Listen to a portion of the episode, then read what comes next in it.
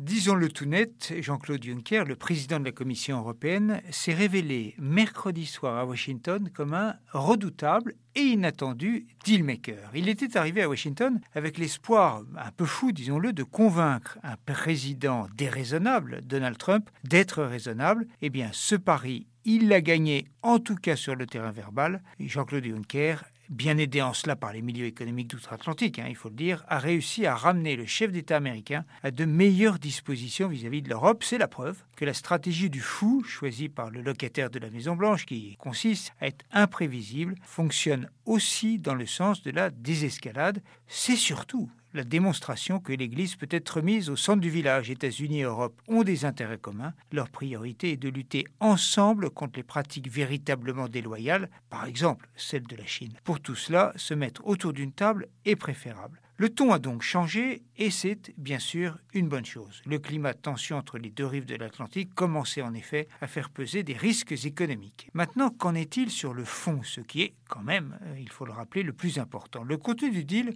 est en réalité trop imprécis pour que l'on cherche exactement ce qui va se passer. Il n'y a dans ce texte aucune date, aucun chiffre, c'est un peu comme dans l'accord nord-coréen. Au-delà du cessez-le-feu, le vieux continent évite une taxation accrue de ses exportations de voitures, taxation qui paniquait les Allemands. En contrepartie, il fait des gestes pour importer davantage de soja et de gaz américain, même si la portée concrète de ces gestes est incertaine. On dira qu'entre celui qui renonce à une menace et celui qui consent une ouverture sonnante et trébuchante, c'est le premier qui remporte à court terme la mise. C'est vrai, d'autant plus que les taxes sur l'acier sont toujours là et que pas un mot, pas un mot n'est dit à propos de l'impérium américain concernant les sanctions sur l'Iran. Mais l'Europe obtient satisfaction sur le retour, possible, pas certain, du multilatéralisme à moyen terme. Ce changement de pied de Donald Trump doit au total être pris avec la prudence qui convient, la stabilité n'étant pas sa caractéristique première. Chaque capitale en Europe va aussi regarder ce qu'il en est pour elle, la satisfaction de Berlin contrastant avec la réserve de Paris.